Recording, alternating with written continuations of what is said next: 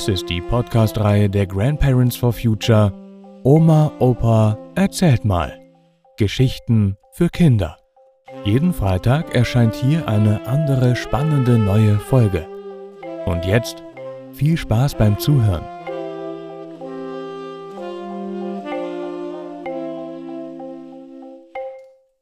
Freundinnen fürs Leben. Meine Freundin Annegret. Mein Vater war Goldschmied.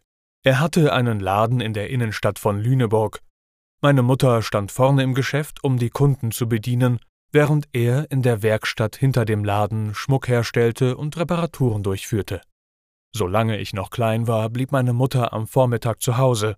Danach kam mein Opa, der Vater meiner Mutter, um auf mich und meine älteren Geschwister, wenn sie aus der Schule gekommen waren, aufzupassen. Dieses gefiel mir gar nicht denn mein Opa hatte komische Vorstellungen. So war er der Ansicht, dass Kinder am besten immer den Mund halten, möglichst nichts fragen und insbesondere keine Widerworte haben sollten. Er verbot mir auch, Wasser aus der Leitung zu trinken. Von Wasser bekommt man Läuse im Bauch, pflegte er zu sagen. Stattdessen sollte ich so eine eklige, abgekochte Milch mit einer lederartigen Haut obendrauf trinken. Kinder müssen Milch trinken, er ließ mich auch nicht mit den Nachbarskindern auf der Straße spielen, weil er der Meinung war, das sei zu gefährlich. Meine Geschwister waren auch nicht immer nett zu mir, großen Spaß machte es ihnen, mich zu packen und durchzukitzeln. Ich musste dann immer zu lachen, aber es war gar nicht lustig, sondern wie Folter. Ich schrie, sie sollten mich loslassen, aber sie machten immer weiter. Mein Opa stand daneben und grinste. Wenn ich mich später bei meinen Eltern beschwerte, glaubten sie mir nicht und meinten, ich würde übertreiben. Einmal, ich war wohl so fünf Jahre alt, als meine Geschwister und mein Opa es meiner Meinung nach mal wieder besonders schlimm getrieben hatten, nutzte ich einen unbeobachteten Moment, um aus der Wohnung zu verschwinden und mich auf den Weg zum Geschäft meiner Eltern zu machen. Es war ein weiter Weg, genau war mir auch nicht klar, wie ich gehen sollte, also blieb ich an einer Stelle stehen, von der ich wusste, dass meine Mutter auf ihrem Heimweg dort ganz bestimmt vorbeikommen würde. Es war oben auf einem Abhang über einer großen Straße, die in die Stadt führte. Dort stellte ich mich hin, um auf meine Mutti zu warten. Gegenüber, auf der anderen Seite der Straße, war die Fabrik von Eisenschröder, die in Lüneburg damals auch Millionenschröder genannt wurde, und neben der Fabrik war das Wohnhaus der Familie Schröder. Ich stand dort schon eine ganze Weile, als ich gegenüber auf dem Grundstück von Eisenschröder ein kleines Mädchen bemerkte, das zu mir rübersah. Sie rannte weg, und kam bald darauf mit einer älteren Frau wieder, zeigte auf mich und sagte offenbar etwas. Die beiden stiegen die große Treppe, die zur Straße führte, hinunter, überquerten die Straße und kamen auf mich zu. Was machst du denn hier? Und wie heißt du? fragte die Frau. Wie ich es gelernt hatte, sagte ich meinen Namen und meine Adresse. Und ich sagte auch, dass ich auf meine Mutti warte, die bald aus dem Geschäft nach Hause kommen würde. Wir warten mit dir hier, sagte Frau Schröder.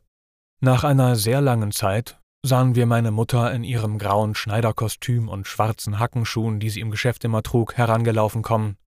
Als sie mich sah, wurde sie schneller und rannte auf mich zu. Was machst du denn hier? rief sie. Ich sagte, ich hätte auf sie gewartet, weil meine Geschwister zu mir böse gewesen seien. Frau Schröder stellte sich vor und sagte, dass ich doch nachmittags zu ihr kommen könnte. Sie sei immer zu Hause, und Anne Gretchen würde sich so sehr freuen, mit mir spielen zu können. Meine Mutter wirkte nicht erfreut. Sie sagte, das sei nicht nötig. Ihr Vater würde sich um die Kinder kümmern, nahm mich an die Hand und rannte mit mir, erbost vor sich hin murmelnd, nach Hause. Dort bekamen erstmal meine Geschwister ihr Fett ab, weil sie auf mich nicht aufgepasst hatten. Mein Opa, der auch erleichtert war, dass ich wieder aufgetaucht war, wurde merkwürdigerweise nicht angemeckert. Auf Frau Schröders Angebot, mich nachmittags zu betreuen, kam meine Mutter nie zurück. Aber bald kamen wir zur Schule, und dort waren Annegret und ich in derselben Klasse, bis zum Abitur in denselben Schulen und hatten auch immer denselben Schulweg. Es war damals nicht wie heute, dass die Kinder von ihren Eltern ununterbrochen überwacht wurden. Wenn man ein Schulkind war, durfte man sich mehr oder weniger frei bewegen. Ich ging also am Nachmittag, wenn meine Mutter im Geschäft war, häufig zu Annegret. Bei einer Familie, die Millionenschröder genannt wurde, hätte man eigentlich etwas mehr Luxus erwartet, aber es war dort doch ganz anders als bei uns zu Hause, die wir mit damals fünf, später sechs Personen eine dreieinhalb Zimmerwohnung mit Außenklo und Ofenheizung bewohnten. Neben der Fabrik war ein riesengroßer Garten, in dem zwei Einfamilienhäuser standen. Eins gehörte Annegrets Eltern, in dem anderen wohnte ihr Onkel mit seiner Familie. Dann gab es noch ein kleines Gartenhaus, in dem die Waschküche war, und einer von Annegrets Brüdern sein Zimmer hatte. Annegret hatte drei Brüder. Ein weiterer war vor kurzem an einem Badeunfall verstorben. Der Älteste wohnte schon nicht mehr zu Hause, der Jüngste, damals 16, hatte ein eigenes Zimmer im Haupthaus. Annegret hatte im Schlafzimmer ihrer Eltern eine kleine Ecke für sich mit ihrem Bett und ihren Spielzeugen. Im Sommer spielten wir im Garten, wobei es hin und wieder vorkam, dass Herr Schröder mit seinem Bruder und seinen älteren Söhnen und Neffen von der Jagd zurückkam und sie mehrere tote Rehe und Hirsche auf dem Rasen abluden.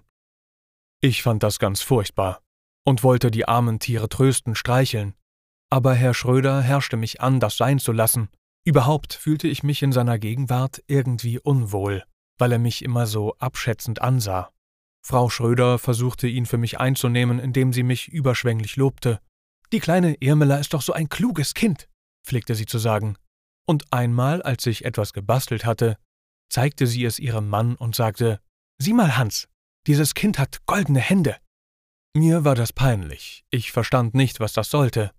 Es war doch nun wirklich nichts Besonderes, was ich da machte.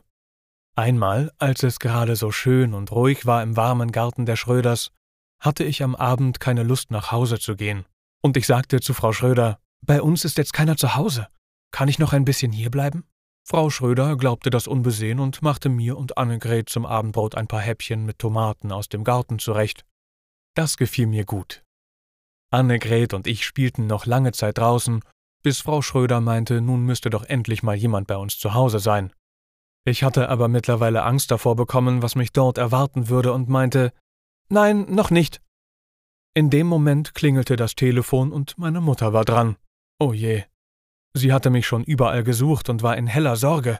Frau Schröder war verärgert, dass ich sie so angeführt hatte, sie sah aber offenbar, dass ich ängstlich war und meinte Komm, wir pflücken jetzt noch einen schönen Strauß für deine Mutti und dann bringe ich dich nach Hause. Und so wurde es gemacht. Obwohl ich ja längst hätte alleine gehen können, nahm Frau Schröder mich an die Hand und wir überreichten dann gemeinsam meiner Mutter den Blumenstrauß. Diese war immer noch verschnupft, aber was sollte sie machen? Als Frau Schröder weg war, meinte sie, was soll das? Du weißt doch, dass immer jemand hier ist um diese Zeit. Jetzt fühlt sie sich wieder bestätigt, dass wir unsere Kinder vernachlässigen. Mach das nicht nochmal.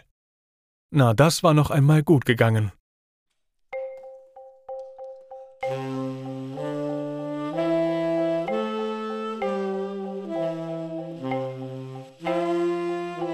Das war Freundinnen fürs Leben.